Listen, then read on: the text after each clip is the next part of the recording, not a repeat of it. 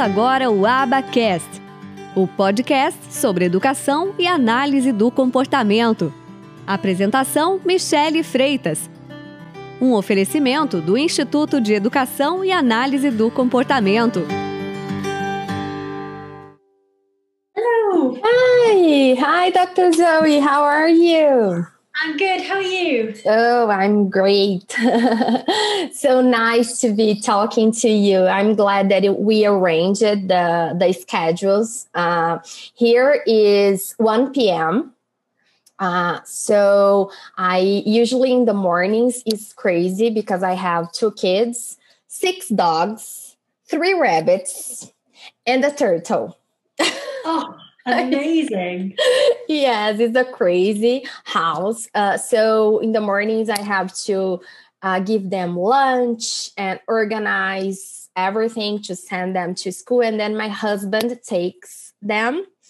So it's really crazy in the mornings, but in the afternoons, I can work more and have more like uh, concentrated things to to do. So everything i do in, in the afternoon.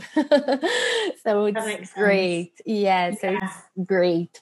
So i'm really excited about uh, talking to you because it's a really new field like especially for me that i entered in the aba world because of autism. So it's pretty much all about autism and everything. So we i, in my case for example i stay studying about autism itself um, child development in all the the areas and ABA and the way that ABA enters and all that. But I I I am always I always like to tell people to see beyond and sometimes they they don't they will not want to work with kids with autism and that's okay uh, especially psychology students uh, because they are the most uh, uh ones that see ABA in college. So people from education degrees uh, and SLPs, OTs, like they don't see a lot of ABA, almost nothing. SLPs when they they study about language development and all Chomsky versus Skinner, they see all that, but not so much. Uh, so I think that ABA can bring so much to the table to everyone, to everyone's work. So I always like to start asking uh, which is your background and how you came into ABA and ABA for yeah, for gerontology. Uh, so that would be my first question, especially because uh, I know how the background uh, education works in the United States and Canada, but I don't know much about the UK. So please tell us all about that and sure. which is your major, your your background on your education. Yeah, so um, you're right. The UK is a little bit different to the USA. Um, okay. So essentially, um, what we call college is between 16 and 18 years old. Okay. So it's it's kind of what the Americans consider high school, but we have high school till 16, and then 16 to 18 you go to college. Um, and that was the first time I got to study psychology. Um, and I did, um, you study for two years um, and we get what's called an A level out of it, which is kind of your qualification um, at that level. So that was the first time that I discovered psychology. Um, and I'd kind of, my, my mum worked with people with disabilities. Um, and I'd been really, we'd gone, I'd gone to, you know, like the Christmas party um, for people with for the people that they supported. And i'd met people with disabilities and i was like oh okay. I think this is something that i'd like to do. I'd like to work with people with disabilities. Um, but like so kids, then i knew that psychology, kids? Uh, adults, adults adults? Okay. Yes adults with disabilities and adults with autism. Um, and i thought that's where i wanted to go. Um, so I knew that I wanted to do psychology. So I did psychology at college level, and then I decided to go on to university um, to do psychology at university. Now that's where our um, undergraduate or bachelor's degree um, in the UK is a little bit different to the USA because in the USA they tend to have the general education degree, and we don't do that. Um, you go straight in and do generally three years is your bachelor's degree, and you do it in the subject that you that you study. So mine was three years of just psychology. We didn't do kind of the maths and the all the other. Like, it's it's much more. It, it, matches our system here because here okay. it's like that. Uh, I didn't know that about UK. Interesting because here we you choose like you want to to do law school, psychology, pedagogy, for example, and you stay there studying that for uh, four years uh, to five years. It depends of the course. For example, psychology yeah. is five years, law is right. five years, pedagogy are four years. So it depends. And you study also just that, like it's your it's yeah. your it's your course. It will be your profession. Yes, uh, we don't do the kind of major and minor um, yeah. US style thing. Yeah. Um, some people do like joint, so they might do psychology and French or something, but that's quite unusual. Generally, you do one what we would consider a course, um, and and you just do that. So I studied psychology. Um, and for many years, I wanted to be a clinical psychologist. And I think all behavioral analysts at one point have decided that they want to be a clinical psychologist. Um, and I thought that's what I wanted to do. And we didn't have um, any ABA. There was nothing in our first year of undergraduate degree. Then in the second year, there was about two weeks where we had one hour a week, I think it was, and it was on learning, but it was taught by a behavior analyst. And um, that was when I first came into contact with um, the idea that ABA could be used with, or this thing called ABA could be used with people um, or children with disabilities and children with autism.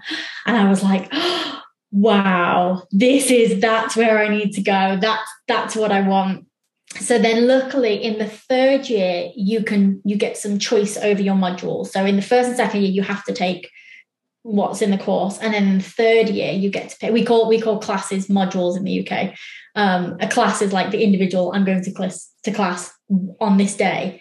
Uh, whereas the module is kind of like the series of classes. So i i in the third year we could take a, a, a whole module on aba so that was when i first really got into it. Now, I thought I wanted to work with typically developing children by this point. Um, so I knew that I wanted to work with children, but I thought it was typically developing children that I was interested in.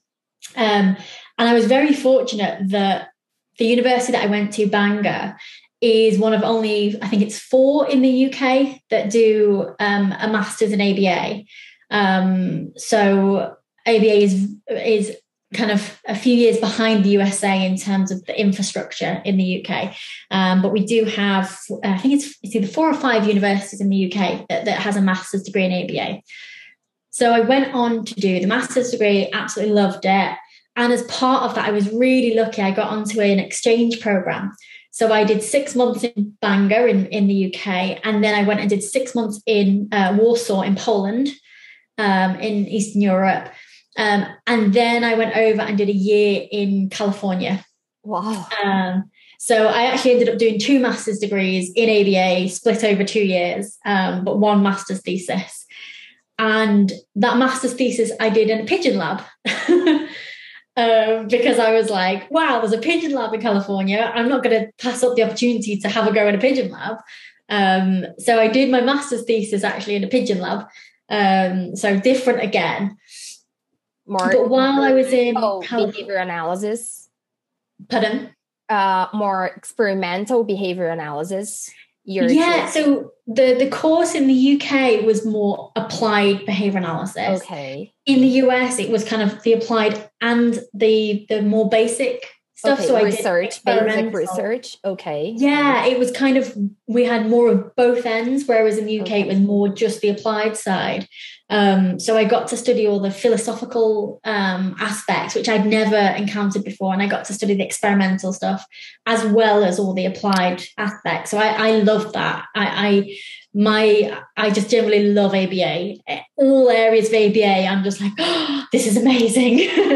um, so one of the things while I was in California, um, I had we had a class that was like different applications of ABA where there was I think one paper about behavioral gerontology. And at that point, I was like, okay, that's cool. I still want to work with kids, but it's cool that it can be done with old people as well. Um, and didn't really think much more of it at that point.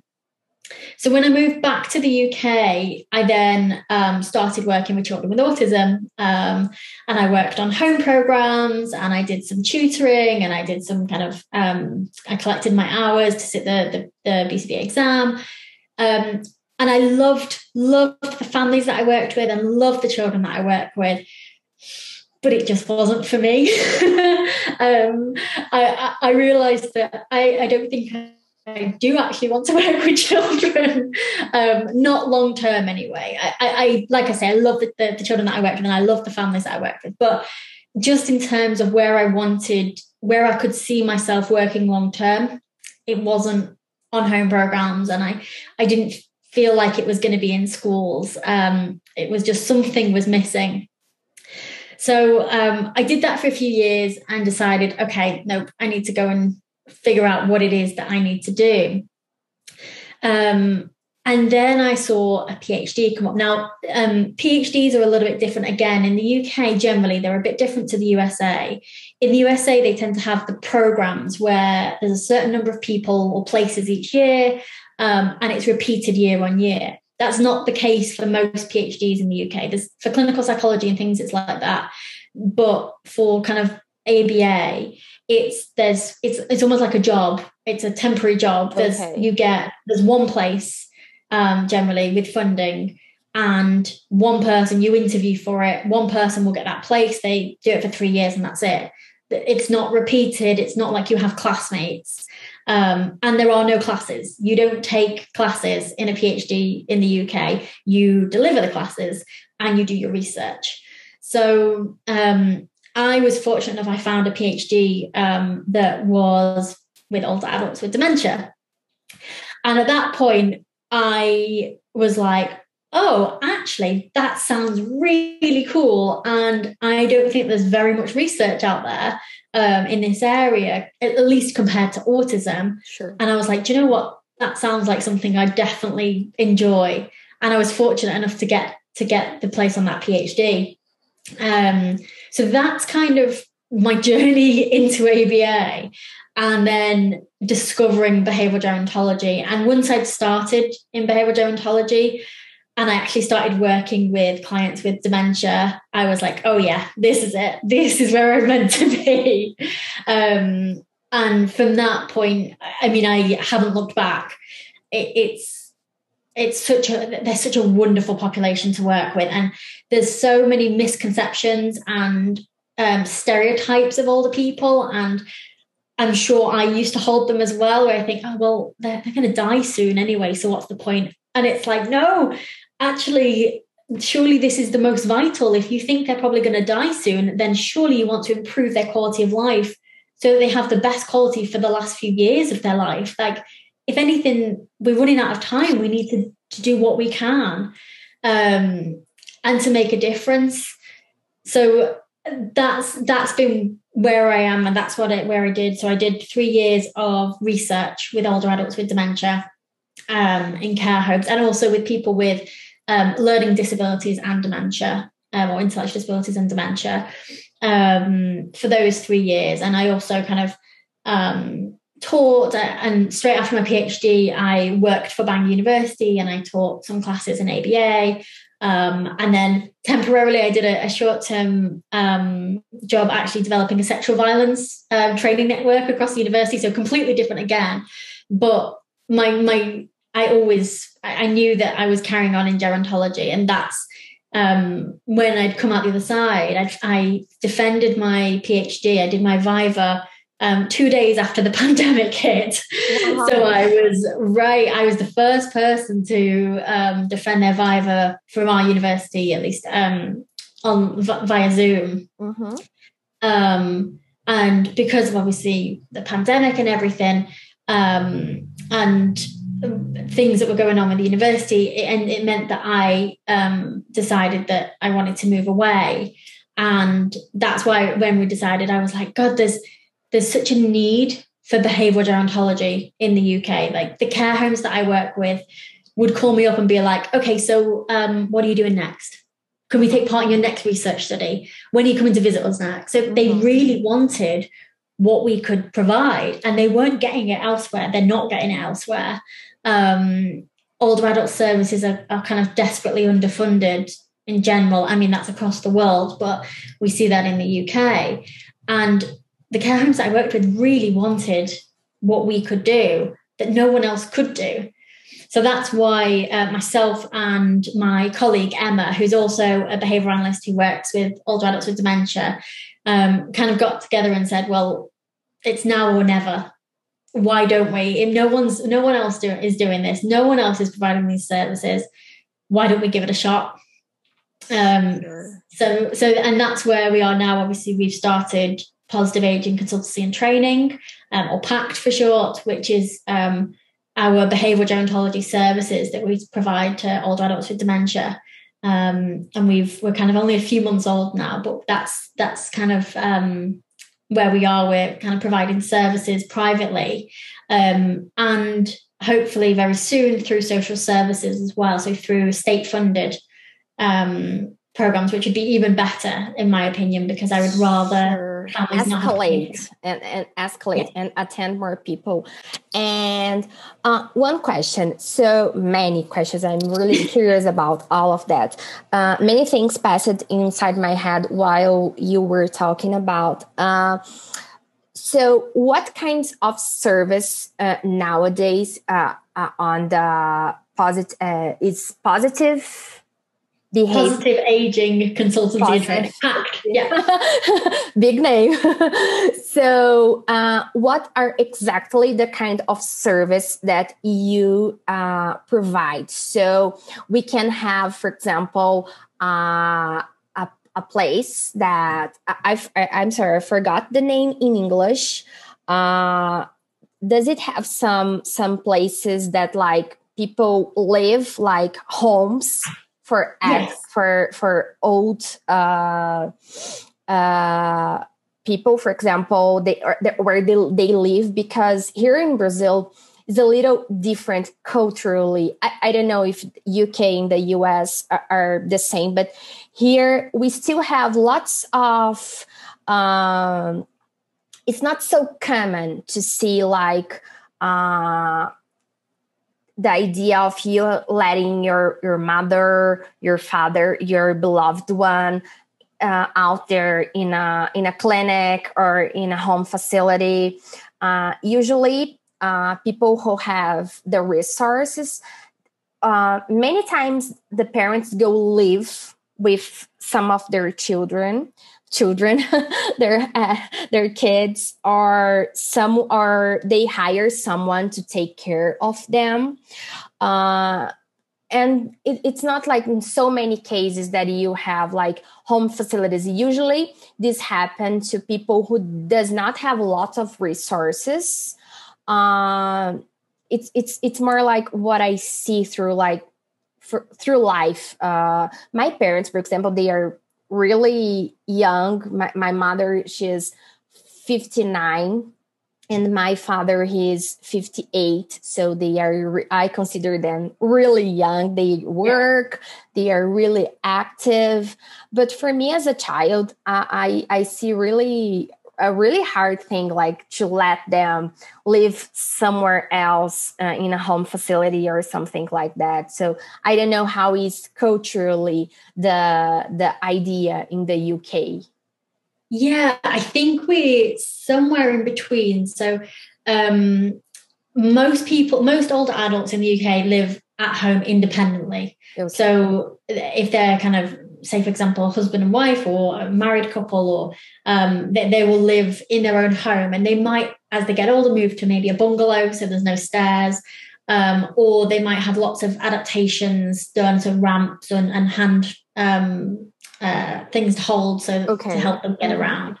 Um, generally, um, people try and stay living independently for as long as possible with extra care that would come in if they need it. So it might be that you have someone come in twice a day to do the washing up and to make sure you've taken your medication and things like that. Um, and family might do that as well. Um, but generally, generally in the UK, um, or one of the biggest risk factors is when someone becomes incontinent. So when someone's no longer able to um, get themselves to the toilet in time, that's usually one of the the points where people are considered um, for moving into a care facility. Is a risk uh, factor. You yes. can you can fall down. Uh, many yeah. things bad could happen with yes. this situation.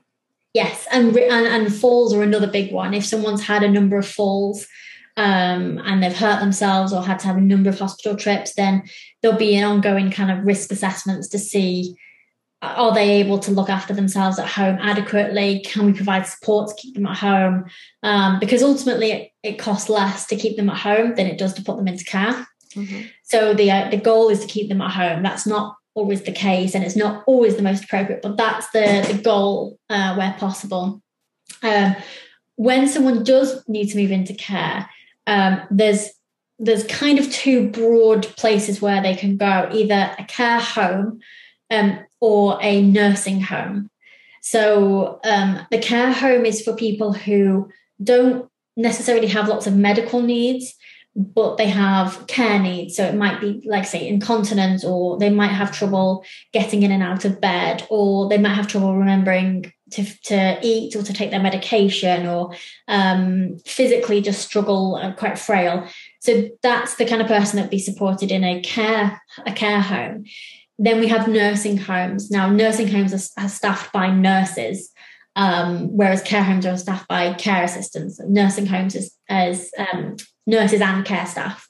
So there, generally, you'll find people who have higher medical needs. So these are people who have um, lots of health conditions. Um, they might need a lot of lot more intensive um, over kind of um, what's the word I'm looking for? Someone to oversee their medical conditions on a day-to-day basis um, and generally by the time someone gets towards the end of life stage they'll be they'll go to a nursing home um, or a kind of end of life facility um, so those are kind of the main two areas now now what we do have in the uk is um, places called EMI homes, which stands for elderly mentally infirm, which is a horrible phrase. It's a really, really antiquated phrase. Um, but those are facilities that are spe- uh, specifically catering for people with dementia. Um, so the idea is that those places will um, better support people with more challenging behaviour um, or people who um, place a slightly higher burden on the the staff staffing requirements because maybe they they wander and they need to be someone needs to be keeping tabs on them at all times to make sure they're not disappearing off um, or maybe they um, are really resistive to personal care or whatever it is. Um, those are kind of the places that that generally cater to people with dementia. Okay, so all of those places could hire the services of your agency, and usually uh, what what are they seeking for? What what they look for when they go to uh, your uh, look for the service of your agents Yeah, so um, I mean, we will literally take referrals from anyone, whether it's a, a clinical psychologist, whether it's a speech and language therapist, a care home, an individual. It might be a spouse, a husband, a wife. Um, we will take a referral from whoever wants to contact us. Um, but generally, by the time someone reaches out to us, they're at breaking point. Generally, they've tried everything else. They maybe have a relative who is engaging in really severe, challenging behavior, um, who has gone to um, from to a care home and has then been evicted, has moved to another place, has been evicted again, and is looking at maybe another eviction. Um, so that's usually the point where um, people will will reach out for support.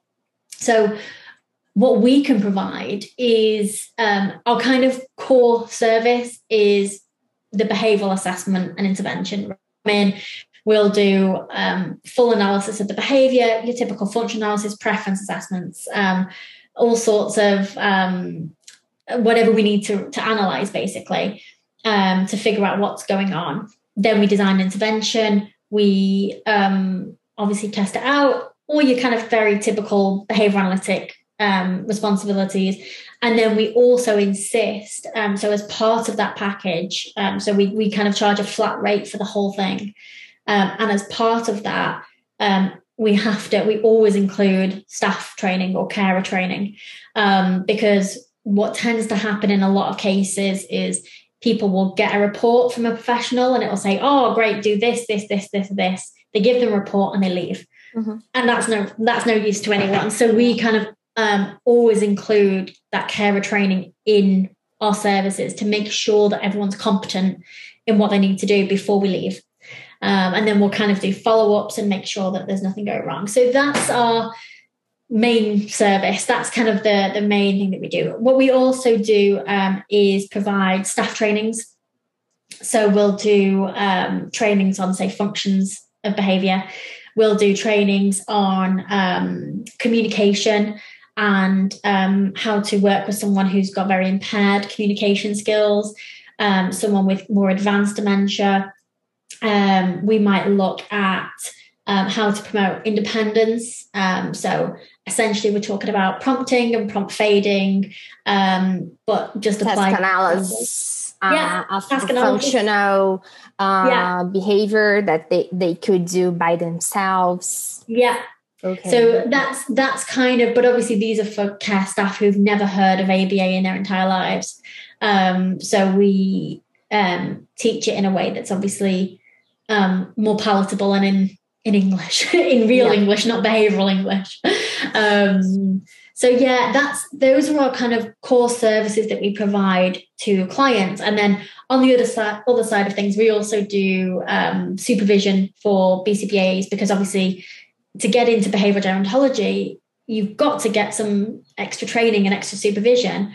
But it's really hard to find because there's so few people doing it, and the people that are doing it are often so busy. Um, so that was something that was really important to us is to make sure that we've always got time to train up the next generation of behavioral gerontologists. Um, and then we also produce CEUs as well. So we do online courses in behavioral gerontology. Um, and those that we specifically um, write those for people who have never heard of behavioral gerontology, but who know about ABA with other populations. So people who work with children with autism or people with disabilities who are like, huh, I didn't know you could use ABA with older adults. Um, so we kind of write the courses specifically for people who are in that situation. And those children with disabilities they will grow up. So uh, we need to be prepared for that. Like uh, I, I, told you that i have a son. So he's nine years old. He will be doing 10 years old in the end of the year. So i think a lot about that. Like he's he he will be a grown up. So are we prepared for that? So we definitely are not. And most of people uh, they like to work with little kids. They are cuter. They are yeah. it, it, it's it's a good job. But in my case for example i never worked with so little kids. Usually it was five years old uh, 11 like adolescents i love uh, working with adolescents, uh, teenagers. So, uh, and we need to be prepared to deal with the sexual uh, area that it's like a thing that we don't talk about, we, we don't see, yeah. we, we pretend that it, it's not happening, it, it will never happen. So uh, that's uh, that's our areas that I am going into because I'm I, all I see is everyone getting their certifications and studying about for kids, and I always uh, listen that for for uh, uh, adults families. So I yeah. always receive messages saying, "Oh, I have a 33, I have a 40 year old son or or daughter, and clinics they don't take them, they don't take us." Yeah. Uh, and I, I always think, okay, someone needs to do that.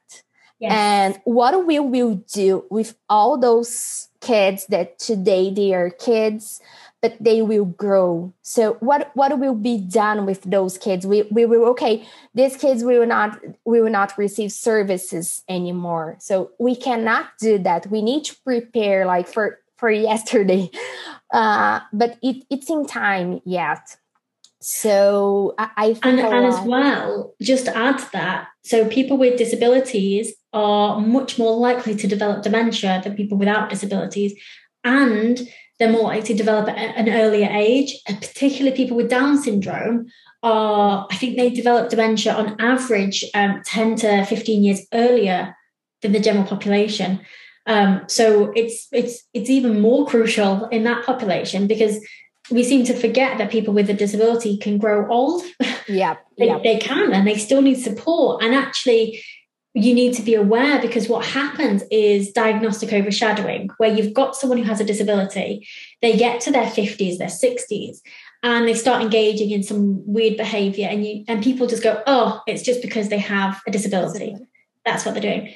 And actually, unless you're aware that sometimes what those behaviors can mean is that they are developing dementia like you wouldn't you wouldn't know if people just attribute it to their disability rather than to dementia or development of dementia and it's really important that you you know the difference so that you can support someone differently and so things like um, with dementia um, it can affect perception so you can start um, some people struggle with walking because they can't they, their depth perception is off. So they can't tell that how far away the floor is or the step is. So then they fall because they're they're not putting enough pressure or they're they're not walking in the right way. So if you think that oh it's just they just don't want to walk today, they're just being they're just causing problems because they don't want to walk. I know actually it's because being lazy or tired. Yes. That's really the, the, the, the, biggest uh, excuse. Yes, uh, totally makes sense. And it's not that the diagnostics is really important, but it gives us a whole new perception and more clarity uh, on, yes. on things and how we will handle. We will still be looking for behaviors, uh, but in, on a different perspective is is really different that okay he's being lazy or he's really tired he's having uh, sleep issues and and no it's another thing no it's because yeah. of uh, he he has troubles uh, on when he's walking so this makes him wants to walk less yes. so what can we do to support that and give him a, a more uh, pleasant way that he can walk because he needs uh, but in, give give support for for them to to be able to do that. Absolutely. And and i completely agree with you. Um so i don't care mm-hmm. the name of, diagnosis is. Yes. Like I, I don't care yeah but i still want to know. So because it can inform what I'm going to expect or how I interpret things. So, for example, I mean, dementia, there's a hundred different conditions. Dementia is just an umbrella term for a hundred plus different conditions, all of which can look different. So people think of Alzheimer's disease, which is yes, kind of this would be my question because I'm totally yeah. new into that. So I'm I'm going to I I will do a really dumb question. I'm sorry, but uh-huh. uh, Alzheimer would be inside the dementia yeah, so dementia is the, the broad term. Okay. And then Alzheimer's is the most common type of dementia. So um, dementia is just a term for a collection of, of conditions. Okay. But it might be that you're diagnosed with Alzheimer's disease, which is one type, or you might have vascular dementia, which is a different type. And they can look very, very different. So we think of Alzheimer's as about 60 plus percent of people have Alzheimer's. Um, so that is the the one that people think of where people are forgetful or a bit confused or they're not quite sure where they are or what's happening. But if you look at say someone with vascular dementia, vascular dementia, which is the second most common type of dementia, um, this is caused by kind of mini strokes in the brain. So it's um, lack of oxygen getting to certain mm-hmm. parts of the brain. Um, so it's essentially little um, little strokes or little bits of brain damage now, with vascular dementia, you can have no changes to memory. So someone's memory can be perfectly intact and they remember everything and can talk to you about what happened earlier today and yesterday and everything's correct. Um, but what you might see is is changes in personality. So huge changes in what they're likely to do. You might see changes in the way that they walk because of the perceptual difficulties. You might see people um, picking at the wallpaper because the wallpaper is slightly textured and they think it's something they can pick up. So there's all these other things, um, and and things like in some types of dementia, um, there's hallucinations and delusions. So people might see things or see people that aren't there, um, or or be paranoid that someone's stealing their items, which is completely reasonable. If you're somebody, if you've put your bag down somewhere and then forgotten that you've yeah. put it down and you walk away, and then you can't find your bag, it's it's more reasonable to think that someone's stolen it than to think that you've forgotten your bag because you're a grown up. You're an adult with a fully functioning life. Why would you forget your bag? That's not normal. So it's more likely that someone's stolen it.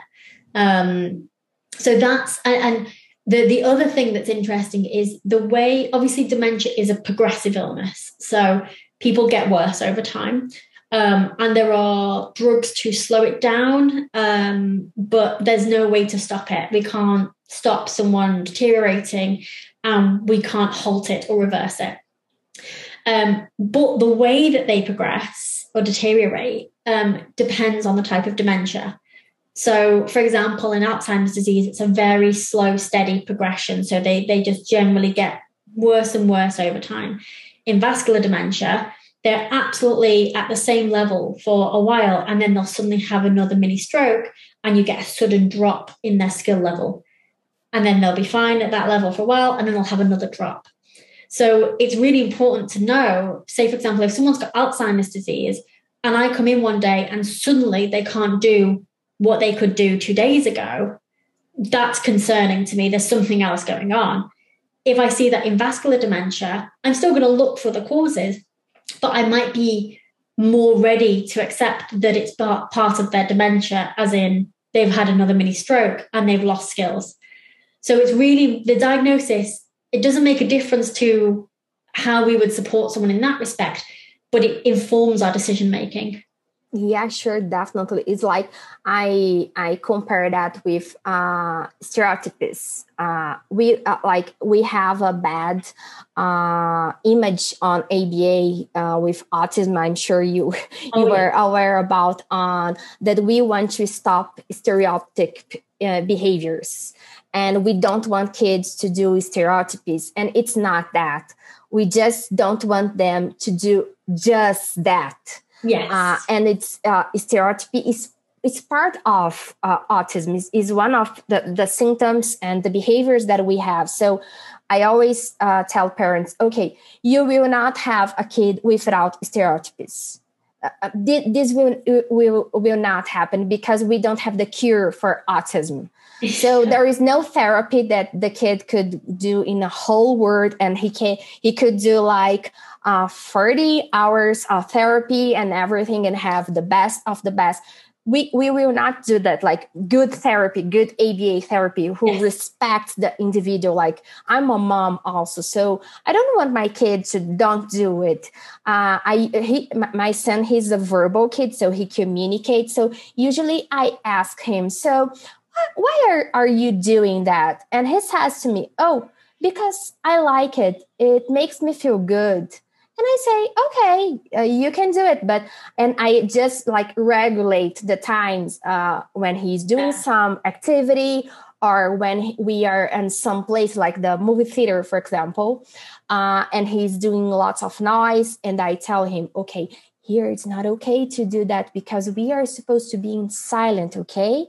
Uh, and then he, he understands me and he says okay I, got it. So it's so good uh, to see him like expressing himself, and we totally respect that. Uh, but I get it that we had some therapists in the past, or even nowadays, who usually don't do that, uh, who don't respect, and then ABA took like the, uh, uh, a bad image. So and I, I i always say oh what is what this kid like we have some adult adult who speaks bad things about aba and i usually read that and i think oh but what he's saying this is not aba uh, yes. that's not true. And i always stay thinking oh this such uh, a misunderstanding he's saying something but that that's not the truth. That that's not how things work. So i always t- try to do my best to inform people and to say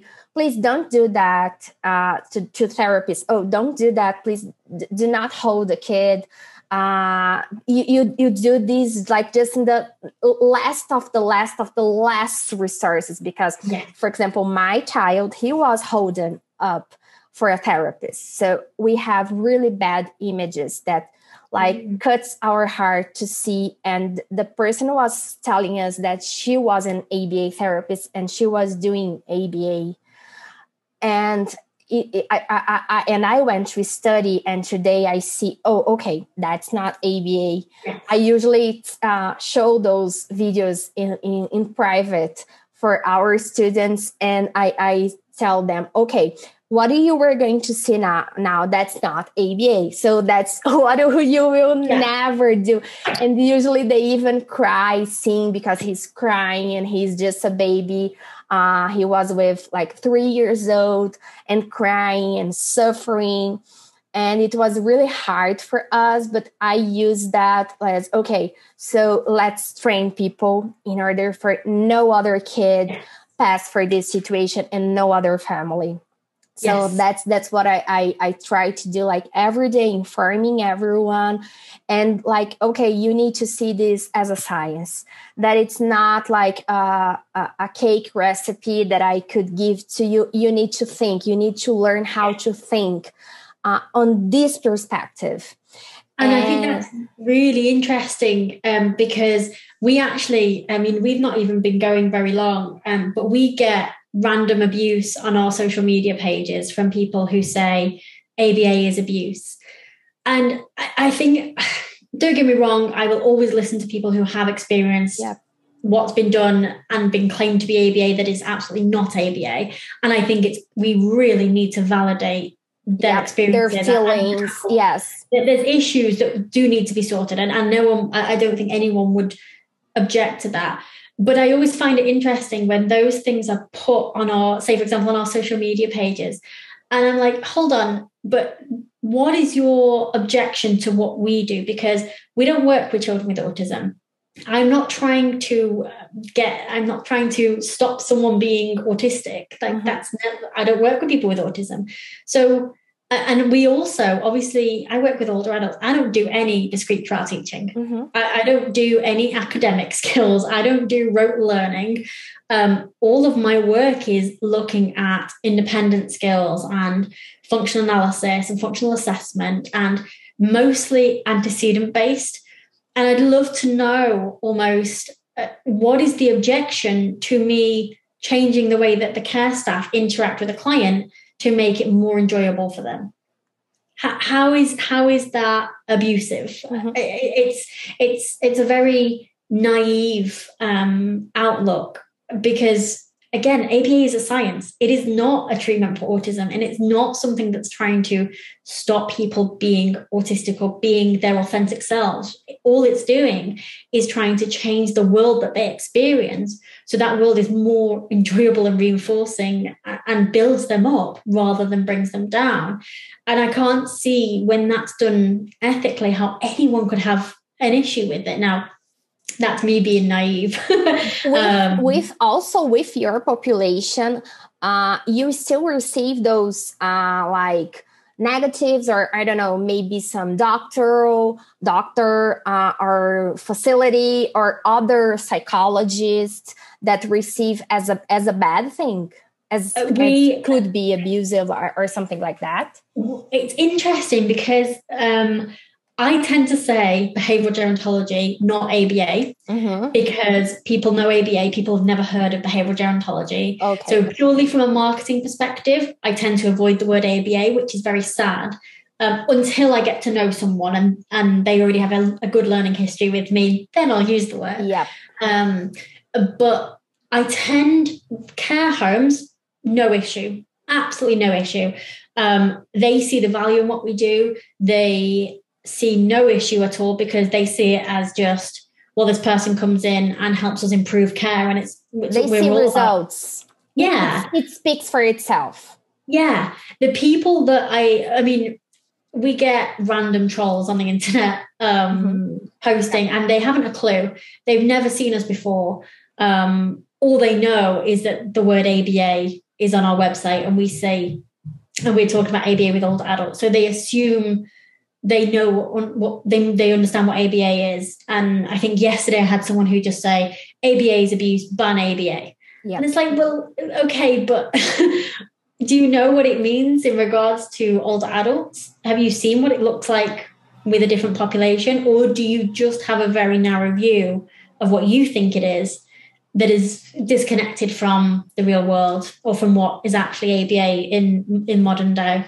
So yeah. I think in that respect, um, from other professionals, uh, if someone hears ABA, they might have a negative. They might hit, know something. I, I tend to avoid that until I know someone better. Um, generally, I haven't had much negative from other professionals in the field, uh, not with older adults anyway. Um, so I've kind of been lucky in that respect. Um, but it is generally unheard of in the UK. Yeah. Um, in, in Europe, do you see like UK and uh, you also went to Poland? Uh, do you see more uh, people more uh, not so open to ABA and more open to other lines of work and other science? yeah, definitely. We we unfortunately have that we have the bad PR that that ABA has in other countries. We have in the UK as well, and um, there's a lot happening in the UK. Um, so obviously, when the BACB made their announcement about the shift in international focus, yeah. um, the UK was lucky to get an extension. Um, now we have the UK Society for Behaviour Analysis, and they have been pushing forward with regulation in the UK. So they've now applied for us to become a regulated profession. So we would be, if when this, hopefully, fingers crossed, when this goes through and gets approved, we will be um, regulated by the same people that regulate clinical psychologists and neuropsychologists. So that will be really good for us in the UK because that will give us the same standard and that puts us in the same standing as clinical psychologists. Um, but they've been working really hard on a, a registry for professionals. And I think that's going to make a big difference to our field because historically, I, I, don't know if you know, the UK, we don't have the insurance style medical model of the US. oh, really? Uh, but uh, the insurance, like, uh, don't cover ABA or don't, don't cover cover anything at all? We don't have that insurance. We okay. just don't have that model. Okay. So we have um, for health, we have the National Health Service, the NHS, mm-hmm. which is our um, national um, socialism kind of um, service. So all of our, if you go to the hospital, it's free. If you go to the doctors, it's free. You never pay. You you pay for. I think you pay nine pound per prescription, but it doesn't matter what it is it's just if you need an inhaler or if you need real expensive med- medication, it's nine pounds, whatever. Um, so we have that model of healthcare where we we it comes out of our taxes, we pay into it, and then all healthcare in that respect is free in the UK or free at the point of use. Um, for ABA in America, it seems to become under healthcare. In the UK, it's not considered healthcare, so it's it doesn't it's not provided on the NHS. Oh. It comes under education um, and social oh. care. Um, and in the UK, again, we have um, we have social care through our, local authorities. Um, so that's done on a local level. Um, and at the moment, what happens in the UK is the parents that can afford ABA pay for it privately. They um, usually pay for it for a few years or a year or two, they get the evidence that it's working with their child and then they go to their local authority and challenge the local authority's offer so the local authority will say okay you've got a child with additional needs here's our plan for your child and we want them to go to this special school and we're going to give them this teaching assistant for this many hours. And the parents will go back and say, no, this is inadequate. I want ABA, look at all the evidence. Inevitably, the local authority will say, not a chance, it costs too much, and we don't support that. And then, quite often, what happens is the parents have to hire a solicitor and they have to go to um, an education tribunal um, which is kind of the, the legal. It's kind of almost like going to court, but it's it's not quite mm-hmm. like that. It's a tribunal. It's before before the court. So uh, uh yeah, uh, it's kind of um, it's kind of like a different system in between. Um, yeah, and then the quite often what will happen and, when i was working with kids with autism um, what happened for a few of my clients is we had to threaten with going to a tribunal um, and get reports from educational psychologists and clinical psychologists and speech and language therapists all saying, look at how amazing this is working for this child, threaten to go to a tribunal. And usually the local authority would settle and they'd say, okay, we don't want to pay to go for a tribunal. Um, you can have what you want, or here's our counter offer. We wanted ABA for 30 hours a week, we'll give it you for 20. Um, so that's what happens. Now, some local authorities will stand very hard. They'll go to tribunal and occasionally they'll win. Um, more often than not, now, I, I think, at least from what I can see, more local authorities are agreeing to pay for ABA. Um, but the problem that we've had is that because it's not been very well regulated, there's been a real variation in the quality. So you've got some who are providing their BCBAs, they've got lots of experience, and they're providing really good quality ABA.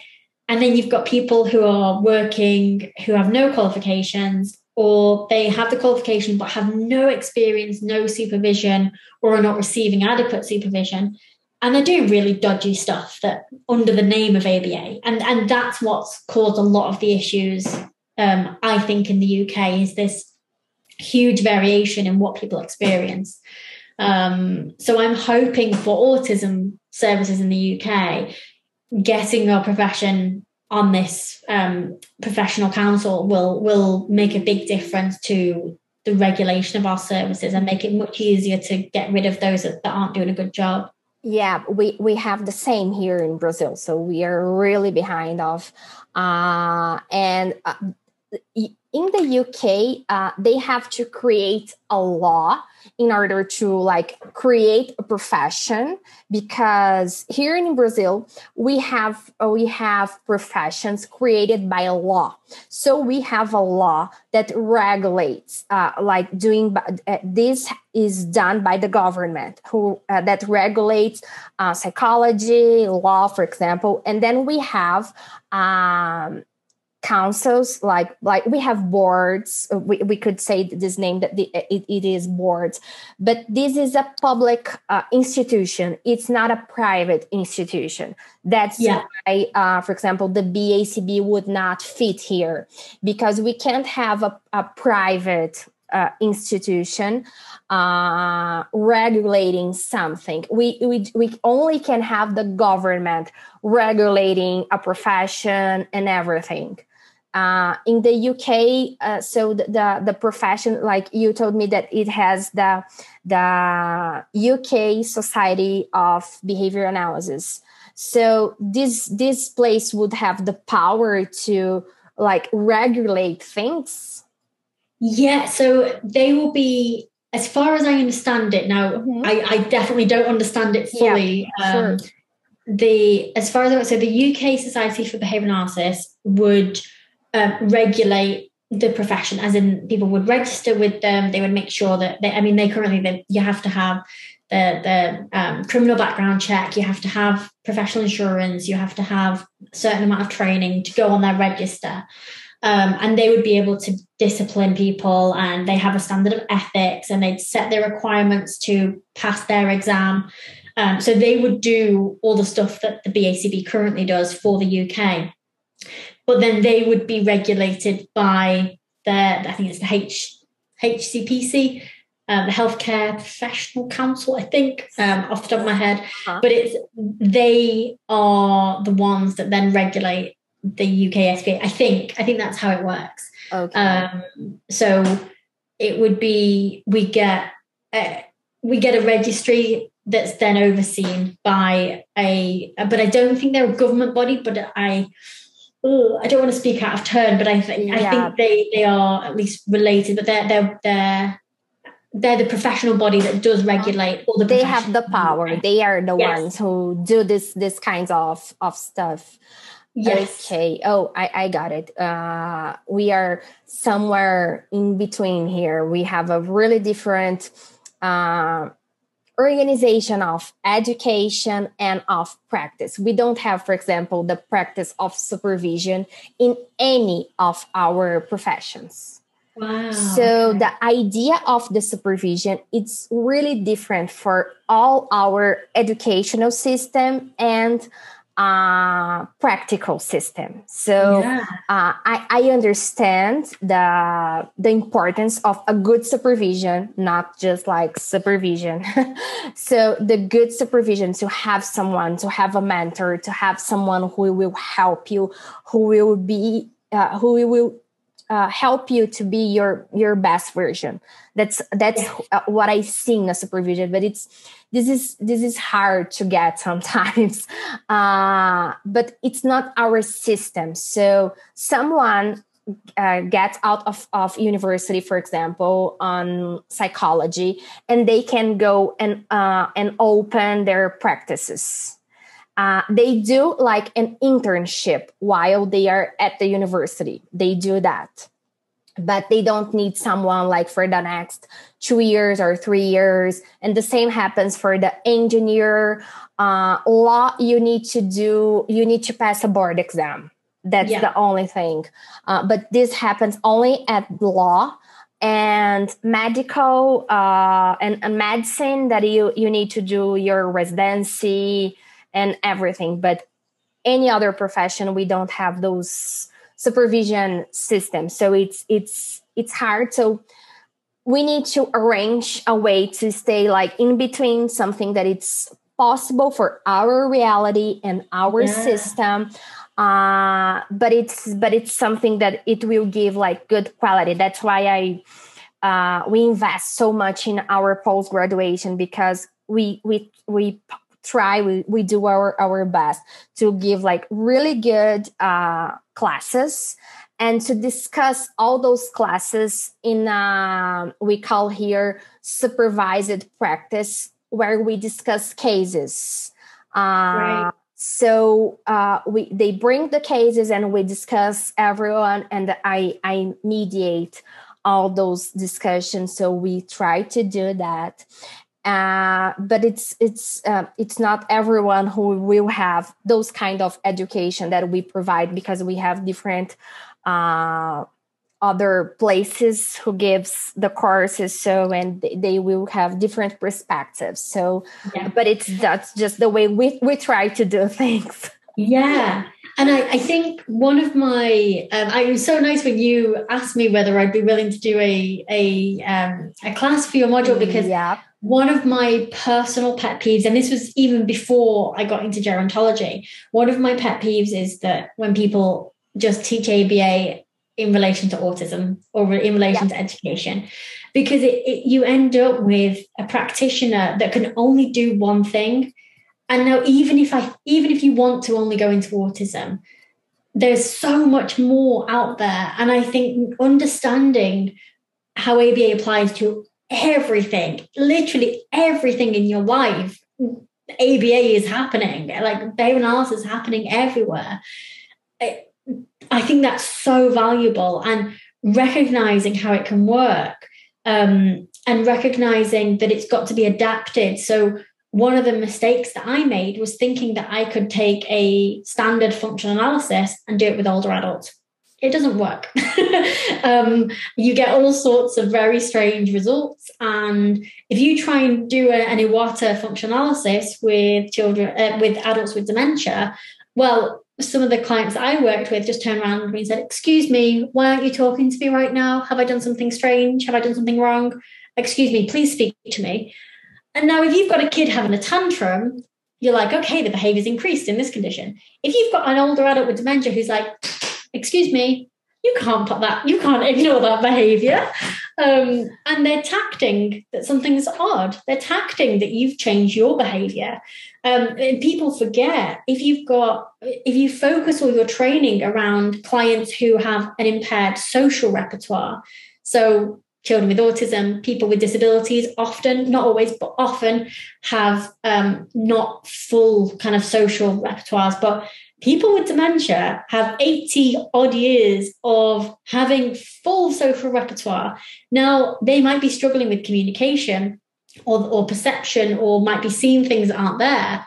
But they know when you're talking about them and they know when you're being a little bit rude and they know when you're implying something or they know when you're speaking to them like a child. And you can't do any of that. Yeah. The way that you work has to change um, I tried. I, I, did preference assessments with older adults with dementia, and they felt weird.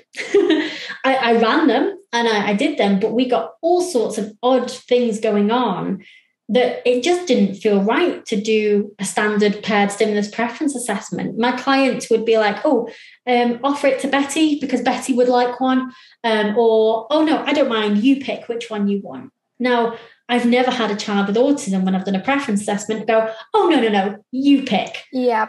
Doesn't doesn't happen. But if you've got someone who's 87 who has spent their whole life making sure that everyone else's needs are met first, actually it's more reinforcing to them to give the items in your preference assessment to somebody else than it is to pick the items. Yeah, totally makes sense. And I think that when we we teach people uh these kinds of knowledge we make them even if they they choose okay i like that i'm interested on but my, I, I am an i want to be with autism and that's okay.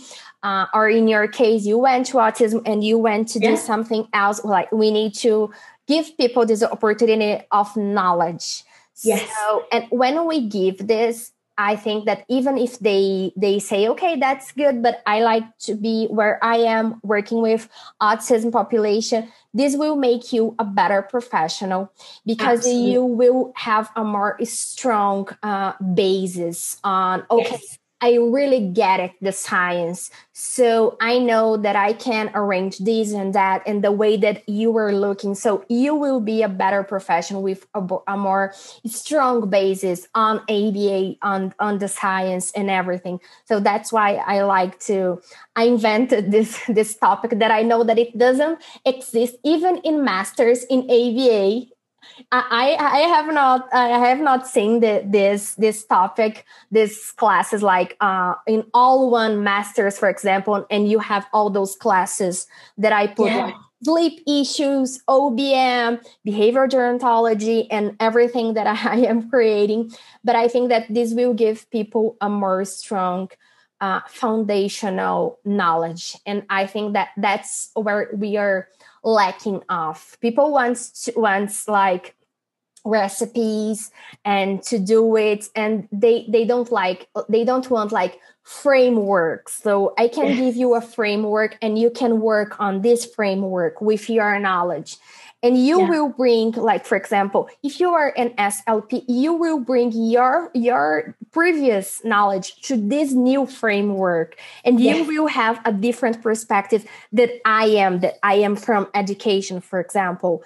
So and that's the beauty of a science because I think that we can combine things and do other things and new things and don't say, oh, we just we just need to do this and that. And if that's if it, if it doesn't work, oh, that's nothing that we can do about. So that's that's the beauty of creating science and working with behaviors is to say that okay, that's always a way.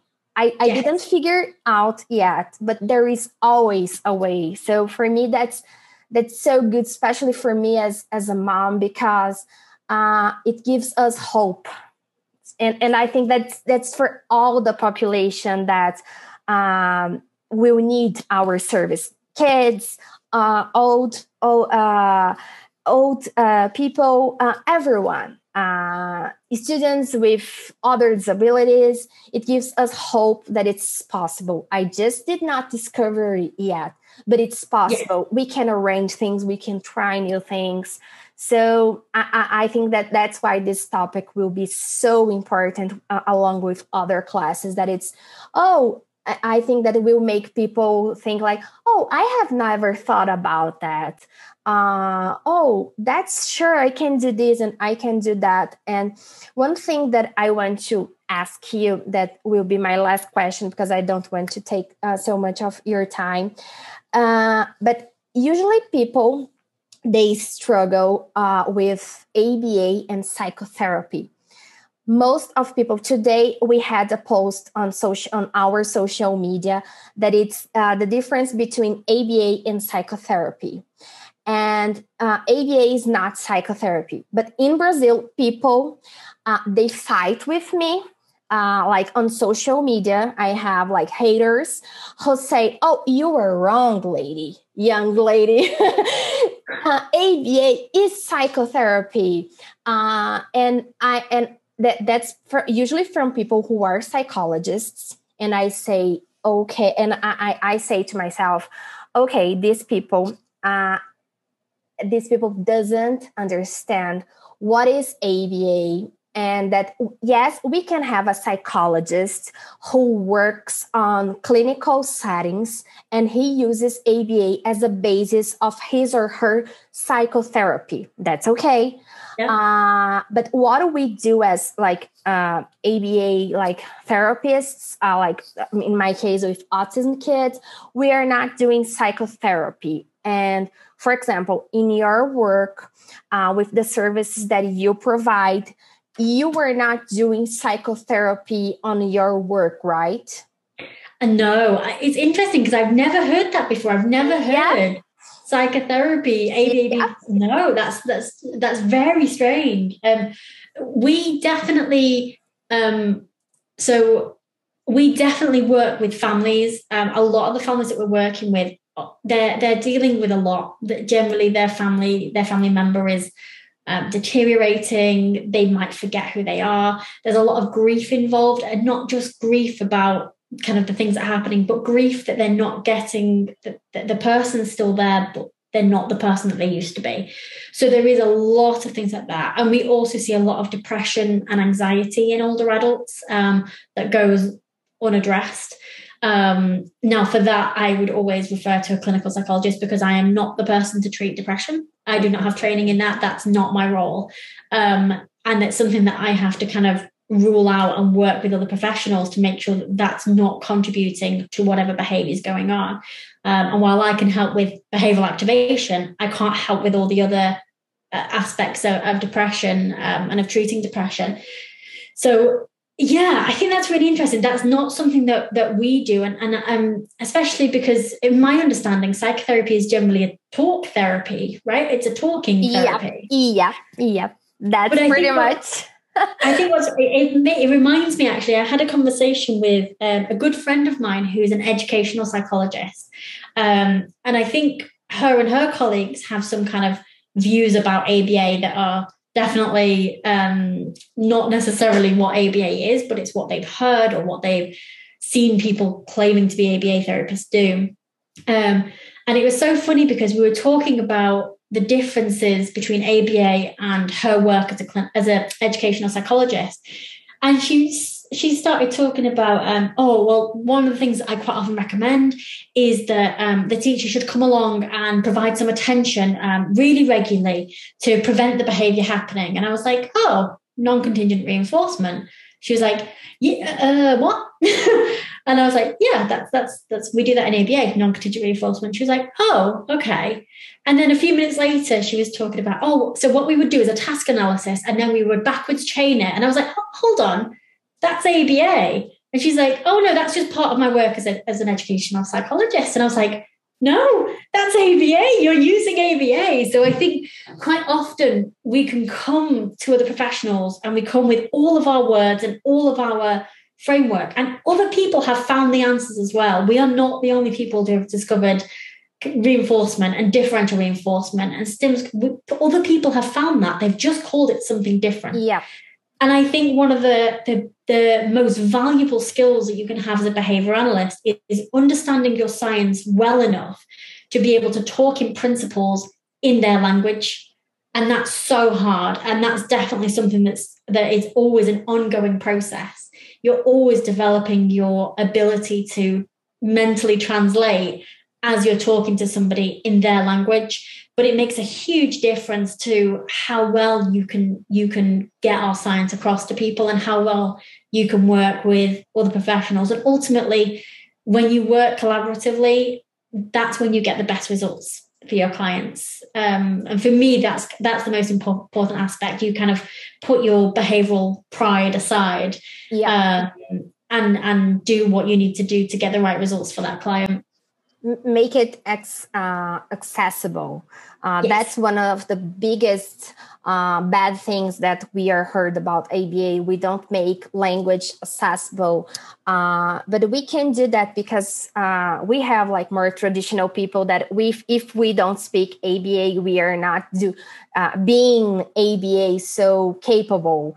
Uh, if we don't use the the right concepts, like in, in the, those words, sometimes we see someone who uh, knows the things and understands it, but does not use it the the exactly conceptual uh, words and this is seen as a lack of ability and it, it was supposed to see as uh, a good ability because it makes us more uh, accessible to anyone to other professionals to families yeah. Uh, even to insurances companies yeah. for example and, and and everybody so that that's ability uh, that we need to construct and do better. Uh, so that's and it, it's just stimulus control. The, yeah. the, words that I would use speaking to another behavior analyst are not the words I would use speaking to a family member of someone with dementia.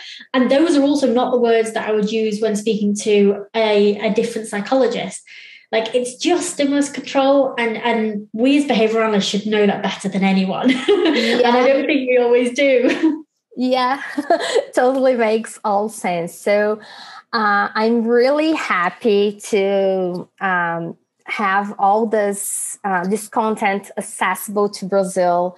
I think that it will be huge because I think that we can reach other people who can go to behavioral gerontology, and we need these people all over the world, uh, especially nowadays that we have our population living uh, more and that's great that's huge we talk so much about having a better life and aging uh, healthily so yeah. i think that behavior gerontology will be like a big and powerful weapon uh, to help everyone on that. So I'm really happy to uh, spread the word about that. And oh, see, it, it this exists. So uh, go go deeper.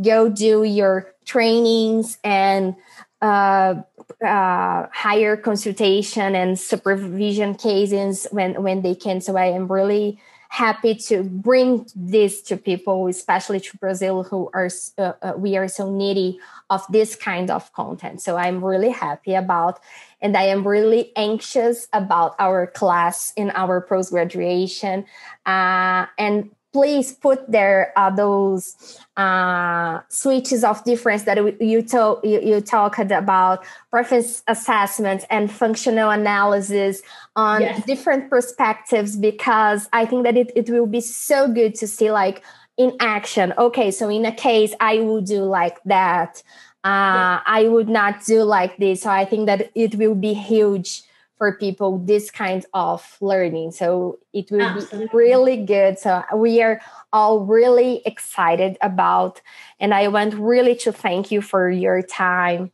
uh, and to being able to help us spread the word and spread behavioral gerontology. Of course, and thank you so much. Thank you for being open and excited about behavioral gerontology because that's that's kind of what what matters to me. That's that's what we need more of. Yeah so we are delighted to have all that because as i like um, autism i think that you have the same feeling on behavioral gerontology. So if i i i can help people find what they they they love and do it well and provide them with the all the tools that they need and facilitate their acquisition of knowledge. This makes me really happy, no matter uh, where uh, they are working on. So, really, really thank you. And we are waiting for your class on the post graduation. And I will put on the on the links of this video all your websites and all your contacts so people can reach you uh, whenever they want. Okay. Wonderful. That's amazing. Thank you okay, so much. Thank you. So I will let you go. Have a nice evening now, almost. thank you. Bye bye. See you. Lovely soon. to speak to you. Bye. Bye.